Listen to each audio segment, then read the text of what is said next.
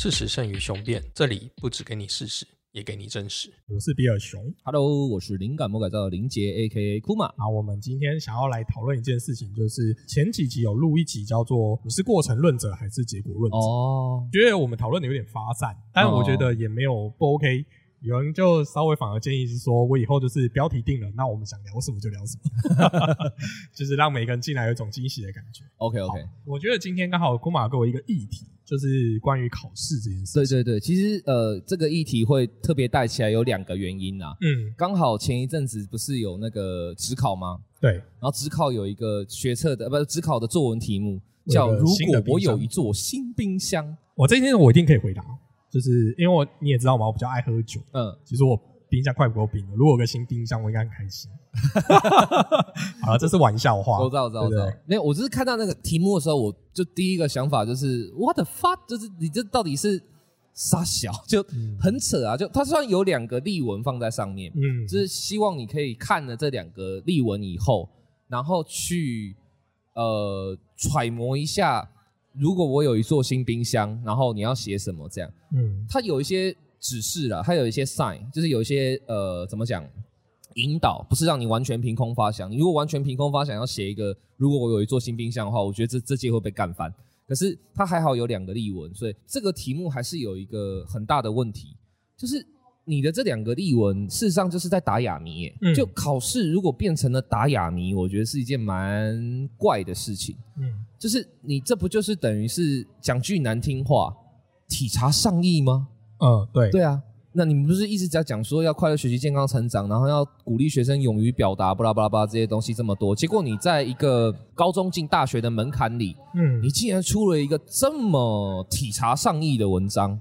嗯那我这那时候看到的时候，其实我真的心里面打从第一个想法就是说，那如果他是一个有志走向电机或生物的人，他说如果我有一座新冰箱，然后我想要把它一个一个拆解开来，看看它的电容，看看最新技术的，就是呃 PCB 版的合成技术，这样、你会给他分？你会给他高分吗？你敢给他高分吗？嗯为什么会变成这样子的一种题目呢？那尤其是后面出题委员自己也跑出来讲话了，就说呃，这个题目是希望让你去借由冰箱来发挥，然后就是怎么你的幸福是什么？你的你你什么样的情况下会幸福？然后冰箱被塞满你会怎么幸福？我看了我更加的觉得有点皱眉头，就是说，嗯那所以你其实肚子里面就是有个谜底嘛，你就是要学生打哑谜啊，嗯怎么会出这种题目？就是这种题目就是你要他发挥什么？嗯他能够发挥的只有他三年来学到的国文课本上的迟早的堆砌，对，还有一个事情就是他三年来在学校教育的制度里面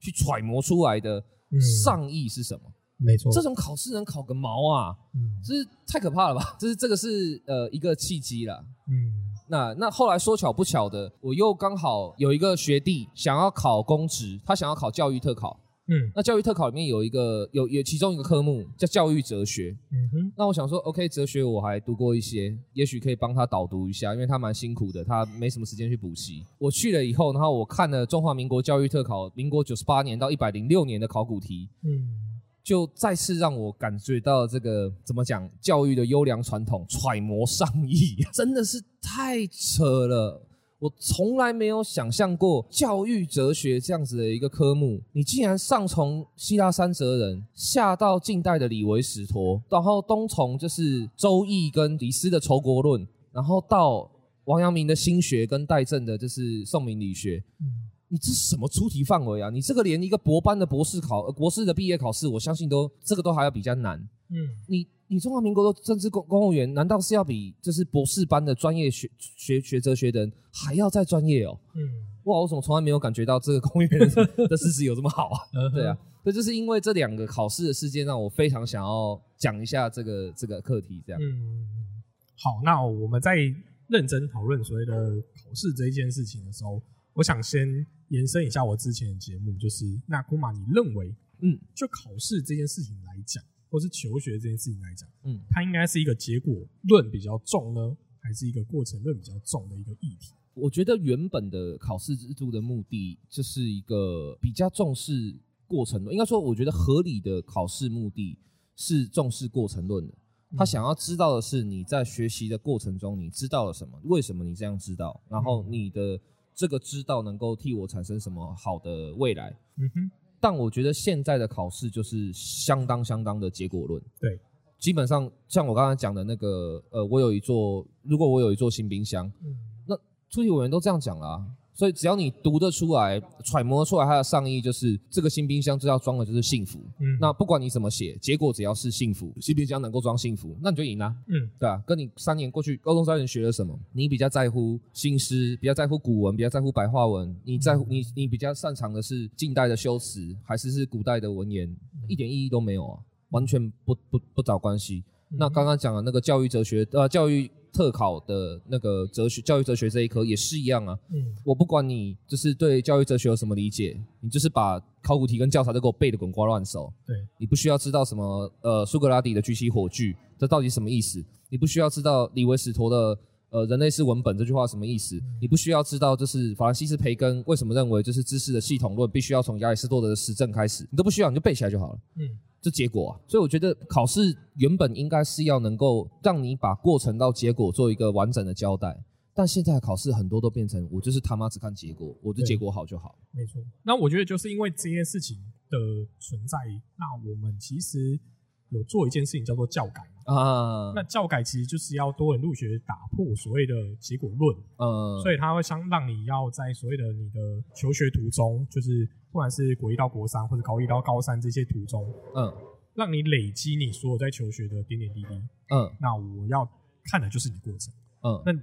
但是呢，我个人是认为啊，就是这个成效其实也蛮不彰的，就等于说这件事情你最后还是会有一个叫做衡量的标准。嗯，那这个衡量标准，你只是把它从原本的纸笔衡量，嗯。改成为所谓的叫做书面审查、或佐证资料之类的。对对对，那这些东西也其实就又回到你刚才说到一个很很关键的字，叫做揣摩上意。嗯。对，就是你你提供的这些佐证资料，或是这些竞赛证明啊，这些求学的过程啊，嗯。你的甚至社团的服务累积啊，对对对你也是要去揣摩上面要的对。对对，对对对，其实它并不是一个真正让你享受学习过程的一件事情。没错没错，我都很喜欢挑战现在支持教改的人一个问题，嗯，就是说，你们都说教改现在改的很自由，或者说现在教改能够展现出学生的多面性，嗯不用揣摩上意，你只要把你的学习历程交出去就好了。美其名都这样讲。我说，那我问你一个问题哦，如果有一个学生在他的学习历程表或在他交出去的入学申请书里面，嗯他写了他高中三年专心的在跳八家将，嗯专心的在跑正头，专心的在就是各个庙宇文化里面体验，就是当地最弱势的游民生活。嗯你告诉我哪个系，就是顶尖的，现在顶尖的那些几个顶校嗯，会认可说，哦，这是个好的学习历程。没错。然后，就算这些顶校的某一些比较特殊的人，他们觉得 OK，你教育部被审过得了吗？嗯对啊，所以我觉得这事实上是一个就是上下交相贼啦。嗯，就是你上层的人，因为知道说，如果现在还继续用一元化的一个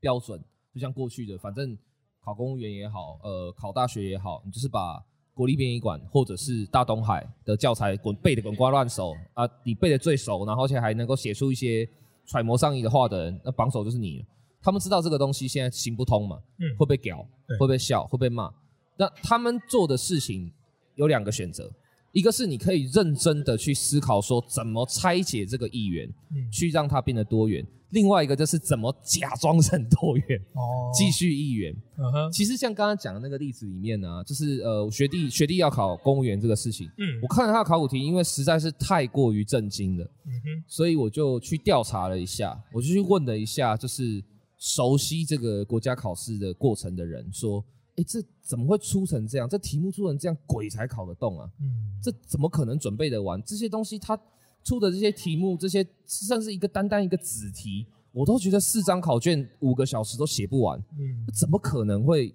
有人能够准备完？”嗯他说：“呃，对啊，你说的没错啊，就是这个事实上就是一个假的，就是国家考试啊。”嗯它实质上就是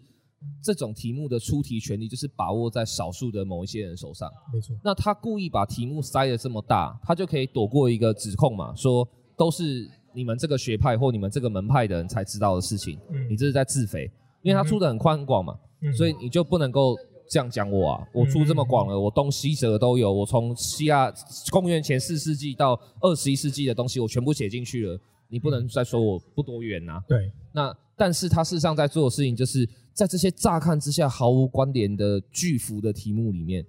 它还是有一条暗中的线索存在。嗯你只要能够在答题的时候写出把持这些出题的人心中想要的答案，也就是特定的某一个学派或特定的某一某一些师门，嗯，他能够从试卷上辨别出来说，哦，自己人，那就是你的啦。哦，对啊，嗯所以我真的觉得这就是一个上下交相贼了。嗯但我必须要再强调一点，就是说，我觉得台湾的教育界并不是所有的人都是这样子的混蛋，就是这嗯种就是混吃等死，或者是就是其实都是只为了利益打算。有很多人很认真的在做教改，有很多基层教师，以及有很多呃，我觉得真心努力于教育的学者跟官员们，嗯他们真心的想要破坏这个结构，嗯但是很遗憾的是，他们都非常的心有余而力不足。嗯哼，因为这个结构有三个最大的好处啊。第一个，我确保我自己的利益。对，正是因为有这样子的结构，所以像大东海啊，或是某一些那种升学补习班，他当他的老师其实很爽哎、嗯你就准备好那一套教材，然后跟上面那些出题的人打好关系，嗯你接下来就是躺着赚啊，你就录好影，然后就让他们自己看，嗯画好画好重点，做好讲义，就接下来都他们的事了。嗯对啊，所以第一个好处就是他可以保住他自己这一派的利益。嗯那第二个，这种假多元最大的好处是什么？就是它很难被挑战啊，因为它无边无际嘛。嗯，所以你挑战它，它就永远都有别的东西可以闪躲飘。嗯所以这是一个很强的防护罩。嗯那第三个，为什么这种多元很难建立？只是议员还是比较方便，或是比较呃好弄的原因，是因为其实大家都怕麻烦。对，没错，对啊，就对于你，你今天如果去问一个，比如说呃县市的教育局的人，说，哎，那你们真的有认真的看，就是学生的，比如说推甄资料，或你真的有认真去做这些、看这些东西吗？啊，他们一定会跟你说有。嗯可问题是，他们所谓的认真，事实上就是认真的不要被长官打枪，这叫认真。嗯对啊，所以这个利益结构，我觉得很难突破。嗯。其实，诶应该讲说，因为我参与过就是所谓的审备审资料这件事事情，嗯因为毕竟我在大学教育嘛。是那我们其实每次都要推甄啊，或者是什么就是升学季的时候，对对哦，那时候你会收到上百上千份的所谓的书面审查是资料，是是是。是，你根本看不完，对，你一定是看不完的。所以你变成是说，你的主管，哦我们就直接讲我们的主任，嗯，他会给你一个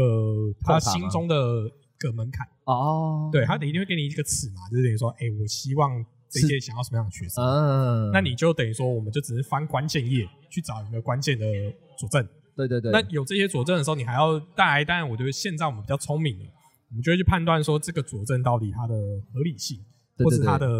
呃易取得程度。对对对，对然后现在真的就是很多太腐烂的那种，就是呃早期的时候，大家会跟你讲说，哎、我们都希望大家都有所有学生自治能力，甚至所以有管理能力，所以希望你当个班级干部。嗯你知道后来让班级干部腐烂到，就是我讲出来你根本就没听过，那到底要做什么？哦，对，有一种叫做升学鼓掌，啊什么？升学，嗯升学股长，哦班长、副班长，有一个叫升学股长。Holy，那升学股长要做什么？我不知道考研究，所吗？不会吧？不是，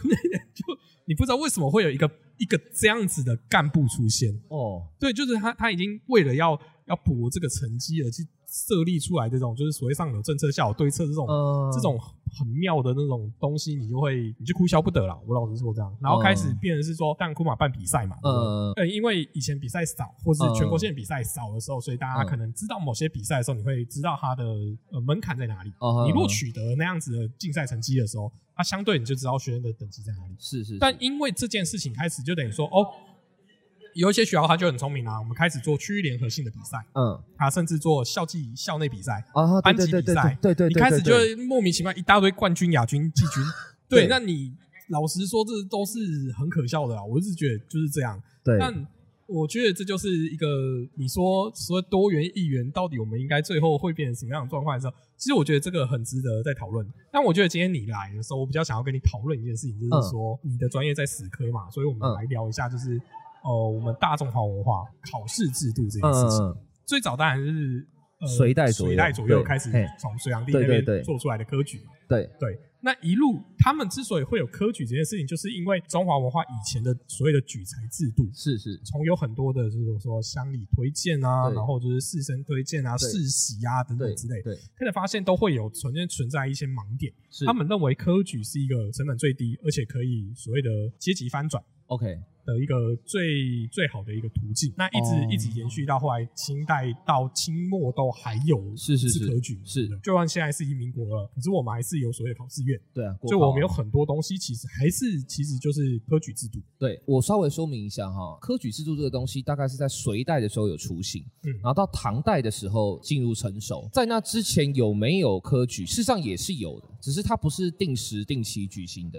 嗯它可能是呃像有点像现在特招的概念。哦今天缺出了一个什么特别的缺，或者说今天国家特别需要某一种人才的时候，那他就会去用暂时性的考试制度嗯去遴选出来。所以事实上在隋代以前就有了，但是嗯正式把它制度化跟把它规则化的是从隋代开始。科举这个东西为什么很重要，或者在中华文化里面这么重要，然后这么用这么久？甚至有人说它是中华第五大发明，这呃伟大发明之后，我觉得还好哎、就是什么火药啊、造纸、啊、火药造纸罗盘罗盘对，他说科举是一个第五大。我我觉得还好，说实话，因为科举其实它当初发明的目的啊，说实话是有一点黑暗的。嗯最大的需要科举的原因，是因为呃，大家都知道中国曾曾经有很长很长时间的封建政治嘛。嗯那封建政治最怕的是什么？其实就是腐化，嗯就是当上品无寒门，下品无士族这种对状况发生久了以后，那社会阶级的僵化就会带来绝对的腐化。那这个问题，尤其在经历了西晋跟东晋的南北朝时代以后，特别特别的被放大。嗯，大家都看到了，就是如果氏族的力量过大的时候，会导致国家或者是说导致一个政权或一个社会会有多巨大的分裂，然后还有就是多巨大的差异这样。没错。后来到了隋代，一个呃又拨乱反正，短短呃文文帝是蛮厉害的啦，可惜到了炀帝就没了。可是就是文帝的确是努力的去拨乱反正。那经过了拨乱反正的这个痛定思痛之后，文帝事实上做科举最大的目的是为了要防止世家大族的唯一垄断。嗯所以事实上，中国的科举从一开始就不是公平的。嗯哼，他很多人可能会误以为说，中国的买官，像就是呃那个科官场现行录里面很常讲到的买道台啊，这大清谁不捐官啊、这些东西，是到了清末腐败以后才发生的。事实上错了，买官这种事情是 always always 都在发生的，嗯一直都可以，从来就不是秘密。嗯甚至在唐代的时候，就是科举最完整的时候。唐代的科举就是一个世界上最不公平的科举。嗯唐代的科举标准是四个字：申言书判。嗯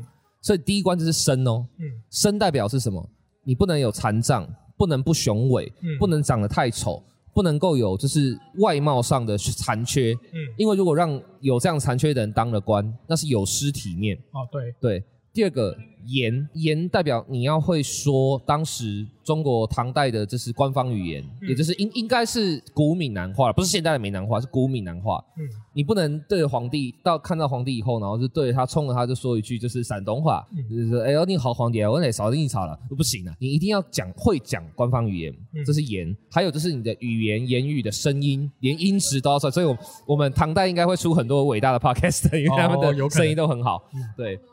第三个书还要看你的书法，嗯。以前文字毕竟是最主要的，就是传递的工具，所以你书法绝对不能丑，嗯。你不能丑是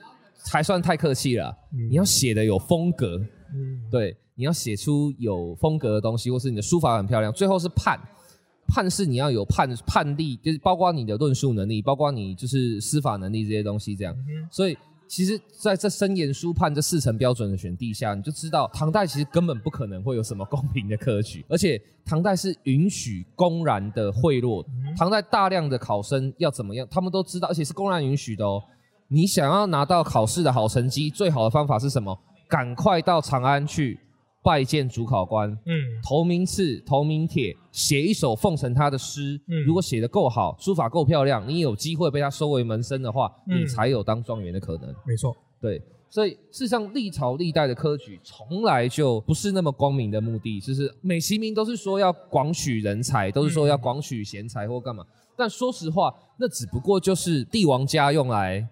制衡权术的一个手段而已。嗯。对，所以中国的科举其实历朝历代都不算太公平，嗯。而且也并没有真正达到最完整取士的功能，就是他取出来的状元或什么的，其实很多并没有好下场啊，也没有真的平步青云，或者说真的能够做大事或干嘛。嗯，对，所以我觉得，呃，中国科举是如果要称其为第五大伟大发明的话，我真的觉得太过誉了啦，嗯，这太 over 了，因为这个东西没有那么好，而且重点是它很快的就从过程论变成结果论了。对。好，那我们就来拉回到我们现在好了，嗯就是关于考试制度这件事情。是，其实我们在讲考试制度的时候，不关于就是我们人生会遇到的所谓的两次大考，就是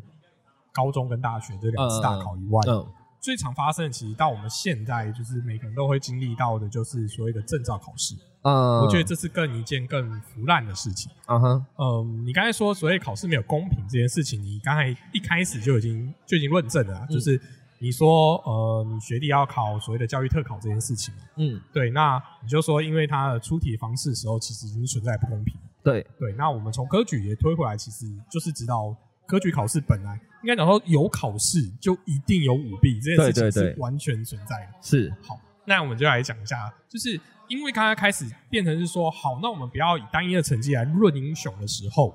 因为你呃，你事情你的多元发展，我需要知道你的一些呃真正的所谓的专才，好，嗯，所以开始有所谓的证照认证的制度这件事情发生。那你怎么看待就是台湾的证照考试，所以或是证照认证的制度呢？OK，我自己是没什么证照啦，嗯。我唯一有的证照大概都是跟语言相关的，嗯。像日检一级啊，还有就是呃多益啊这些，所以它比较不是去强性的去认证说、哦、你一定有哪个能力或干嘛，它比较像是一个就是相对模糊的推测说，OK 好了，你有日检一级，你有 N one 的话，那表示你日文应该还算。可以沟通这样，嗯。所以我比较没有那种硬性的，比如说什么呃乙级工程师啊或者什么，我比较没有这种证照。嗯。所以我对证照这个领域不能说太了解，但是我觉得以我对刚刚讲的，就是台湾的这种考试文化，还有台湾的这种传承中华这种科举文化下来的一个考试环境来讲的话，我会觉得这种证照考试其实很多也是上下交相贼的一环啦。嗯嗯，其实讲白一点，就是我也听过有一些考试，事实上就是证照考试，就是你出了多少钱，你就是一定拿得到之类这种，嗯我也有听过啦。然后还有就是像刚刚比尔熊有讲到的，就是很多的证照，事实上要看办这个证照考试的人是谁啊。对啊对啊，对啊有的办的单位或有的办这种考试的时候，他就是要让某个人过啊，或者他就是他的目的就是要内部产出嘛，嗯，其实就是对他这是一个复制的过程而已，所以其实也没什么好讲的。嗯，所以我会觉得现在其实也反映在业界或反映在市场。你在现在业界或市场，你拿出证照来，已经不再是十年前或是十五年前那样，就是大家会觉得说，哦，你有这个证照好，你可以。嗯反而是现在你拿太多证照出来，大家会觉得你是不是很不行，所以才才要靠哦这些证照出来。所以我觉得反而现在证照好像不再那么重要，或者说它不再是那么呃有镀金效果的事情了。我现在反而看到的业界生态，跟我看到的状况都是，呃，不管你考试考得怎么样，或你证照有多少，嗯他们更在乎的是你的时机是什么，嗯就你的具体具体成果、具体成绩。嗯那为什么呢？其实这里面有一个很简单的、很简单的理由，因为你讲时机的时候，它是可以 reference 的，哦，它可以检证啊。比如说，我今天问你说，诶，呃，假设你现在是来求职好了，你假设要面征一个呃 senior 工程师的职位，嗯我问你说，哎，那你的工程能力怎么样？然后你就把证照摊在我桌上啊，我有这是 Python 的证照，我有我有好多好多好多好多程式语言的证照，然后我还会还会用 A E，，我还会用 PR，我还有弄了一大堆证照出来，你要怎么在那个当下就去检证说，OK，这个证照是真的假？搞不好是你自己用 PS 合成出来的、对啊对啊怎么弄呢？不知道嘛。所以你接下来是不是还一定会再问一个问题，就说哦，那你有什么时机吗？嗯你你用这些证照替你做过什么吗？你你曾经完成过什么专案吗？或你架设过什么网站吗？或你曾经写过什么 code 吗？嗯那当你提出来的时候，就表示这个东西就可验证了嘛。嗯假设我那时候说就是哦，我曾经在奖金猎人呃架过一个什么什么功能，那这功能用到现在都还在用，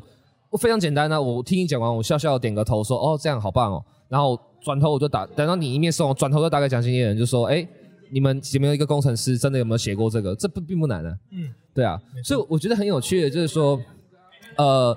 考试证照这两件事情，它其实到最后要连接到都是 reference，嗯，这是可不可证。没错，对，考试被弄成现在这样，就是有一点不可证了，嗯。上下交相贼，证照也被弄得有一点不可证了，嗯。上下交相贼，那反而是剩下时机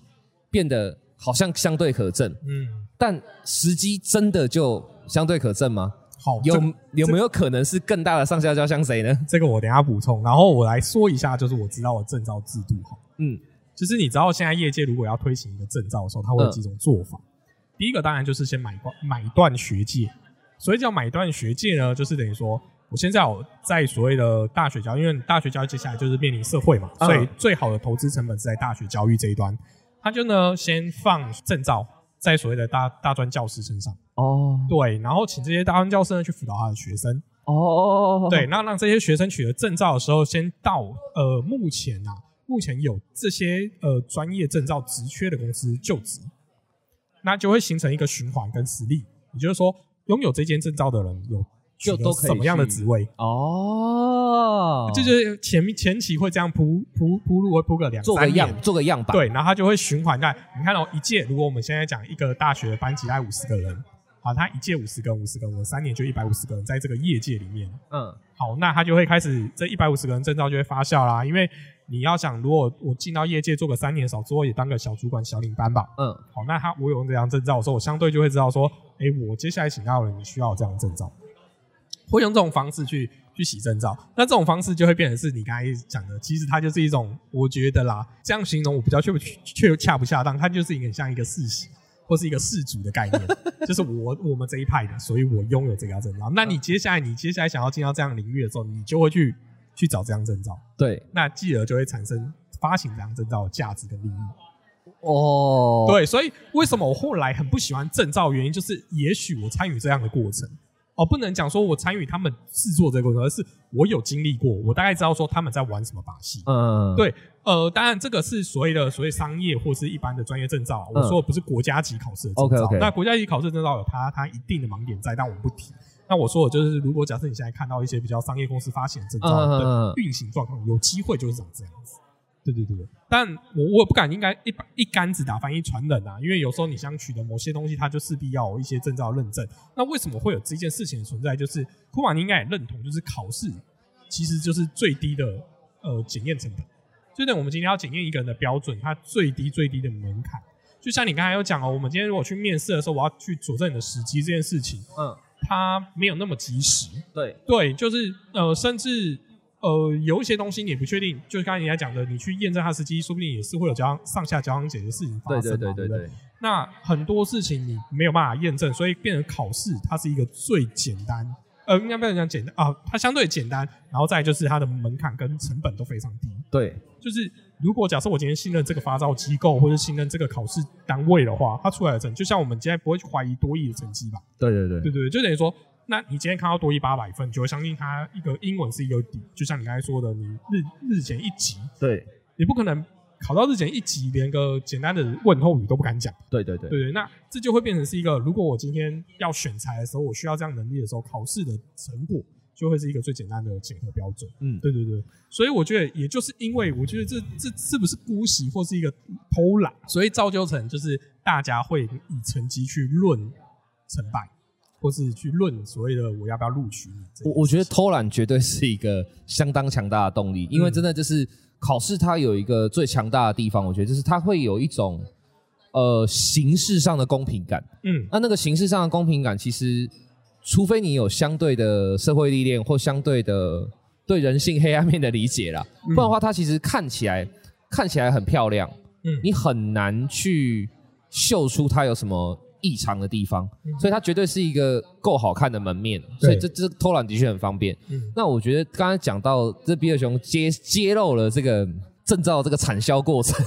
对我我我觉得我第一个想到的事实上就是说，这事实上带到的一个问题，也不是带到一个问题，是说它它所衍生出来的一个状况，就是当一个证照或当一个考试，它牵涉的利益越小的时候，嗯通常就越可信。哦那如果它牵涉到利益越高，像你看我说你刚才讲的嘛，呃，日减 N 万嗯，它能够牵涉到的利益是什么？你你就算日减 N 万，也不会成为你一定可以进日商或一定可以进大商社的条件呢，因为它的利益保证性相对低，嗯。所以它反而相对的有呃比较大的公信力跟公平力。嗯。而如果一个比如说以及建筑师、建筑师，嗯。或是以及记账师、以及会计师这种呃跟利益很直接相关的东西，我们大概就可以很肯定的知道说，有利益的地方就有市场，有市场的地方就可以交易。那也就是刚刚你讲的，有考试就可以有舞弊，就是这样来的。嗯。所以我觉得，如果要怎么讲，真的彻底的改变台湾的这种考试文化的偷懒也好，或者是说上下交相贼也好，我觉得最需要有有趣的地方，某些某某方面来讲，就是说你要把考试跟利益的那个连结再降低一点。嗯对，如果你今天考试跟利益的连接能够不那么高的话，反而它会有一定的信度，我觉得。但如果你一开始就挑明了讲，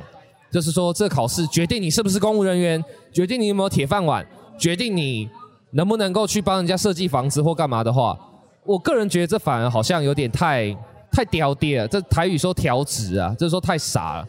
你都把利益讲出来了，那你怎么去期待没有破犯规的人可？是这样很吊诡啊！就是如果假设这一件事情牵扯利益这么小的时候，为什么我要花时间、力气、成本去准备这件事情？我觉得就是这个地方好玩，就是你不能让他知道这个考试其实是可以决定利益的。哦你要把它包装成说好像无关。呃，我举一个最好玩的例子啦，就呃，你做一个脸书上的心理测验，嗯或是那种脸书上的那种问答测验，Word 也好，GOD 的也好，或干嘛，嗯然后你做出来的结果，不管你是什么型的人格啊，或干嘛或什么的，你是不是都付之一笑？没错，或是好的就分享，坏的就再做一次，对不对？可是如果那个东西实际上是某个公司在检测你呢，嗯他是不是就知道最真实的你是什么样子？嗯他光看你重复了几次，他可能就可以读出很多数据。嗯所以我觉得最重要的就是像兵法讲的，就是呃谋于九地，让人不要让人家知道。嗯你真的想要准确的检测一个人，最有效的永远都是盲测嘛。这个在科学上、社会科学上是可以检证的。你如果是去预先告知他研究目标、研究目的的测验，往往都会让他想要配合受试者，然后也想要配合测验者，他想要做出好的成绩。嗯但那种盲测的，或是那种呃未知的社社会测验，你往往可以看到最真实的一面。嗯对，所以我觉得考试在你讲的没有错，它依旧是一个最低成本的事情。但如何让它的成本不要再升高，我觉得关键就是你不能让考试这个事情太具体或太明显，就你不能让人预料了。嗯嗯最好的方式就是在他不知道的时候，他已经把考卷写完了。我觉得这就是会是一个